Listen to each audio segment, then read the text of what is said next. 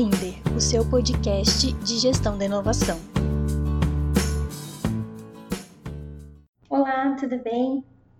Hoje a minha proposta é conversar com quem quer entender mais sobre inovação aberta, mas às vezes tem alguma dúvida, alguma pergunta que acaba ficando com vergonha de fazer porque acha que todo mundo já entende de inovação aberta. Então a ideia é trazer seis passos para você entender melhor sobre o assunto. Vamos percorrer esse caminho? A inovação aberta ela já é uma realidade em muitas empresas, de diferentes setores. Então, entender essa dinâmica vai ajudar a gente na busca de soluções inovadoras. Além disso, podemos potencializar o perfil da empresa para inovar mais e com certa rotina. Por isso que a inovação aberta é tão importante. Mas é um assunto em descobrimento, vamos dizer assim. Tem muita gente que sabe o que é, tem muita gente que é especialista no assunto e tem gente que finge costume com o tema, mas não sabe exatamente do que se trata. Eu sou daquelas que não tenho vergonha nenhuma em perguntar sobre um assunto que desconheço, mas sei que nem todo mundo é assim. Por isso esse episódio de hoje, um ping-pong bem simples para te ajudar com os principais pontos sobre o tema. Vamos começar?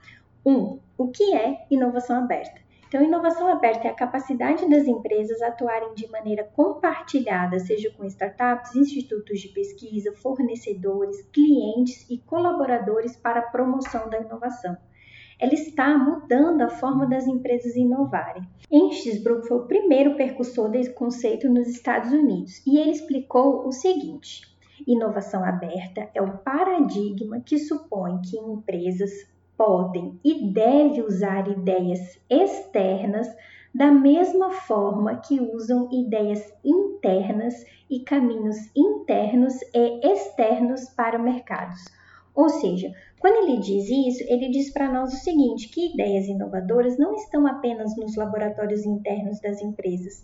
Elas podem estar em diferentes parceiros e assim devemos potencializar os canais para captar as ideias. 2. Então, inovação aberta é igual a parceria? A resposta é não. Inovação aberta não se resume a parcerias. Para ela acontecer, é preciso fazer as parcerias, mas sua dinâmica prevê também uma sistematização da inovação. A isso damos o nome de gestão da inovação. Desta forma, precisamos de diferentes elementos para além das parcerias. Então, primeiro, vamos captar as ideias, depois, criar os processos internos para que as ideias cheguem a ser uma solução inovadora. Ah, muito importante, aqui a gente não pode esquecer do compliance, porque eles são fundamentais para essas parcerias e esses processos internos. A proposta, então, é trabalhar com elementos de captação de recursos para essas soluções, ou seja, há uma série de elementos que precisam ser considerados e eles vão muito além de parcerias. A inovação aberta não acontece só com startups. As startups podem e trazem soluções inovadoras para as empresas, mas eu acredito que criar um programa só com startups é um erro fatal. Isso porque a inovação aberta prevê o olhar para dentro e para fora. Quando falamos do para dentro, falamos dos nossos colaboradores, dos nossos clientes. Já quando olhamos para fora, precisamos entender que o mundo também é grande demais para que a gente se concentre só nas startups. Então devemos olhar tanto os fornecedores, universidades, estudos em bancos de patentes e também clientes. Então, clientes ele é visto tanto como algo interno quanto algo externo. E quando falamos em concorrentes, é, há muita empresa que também precisa olhar concorrentes para inovação aberta. Por quê? Porque a gente pode licenciar tecnologia para um concorrente e assim expandir mercado. Ah, esse, essa questão do licenciamento tem sido grande em diferentes aspectos. Então, resumindo, é um processo que está para além das startups.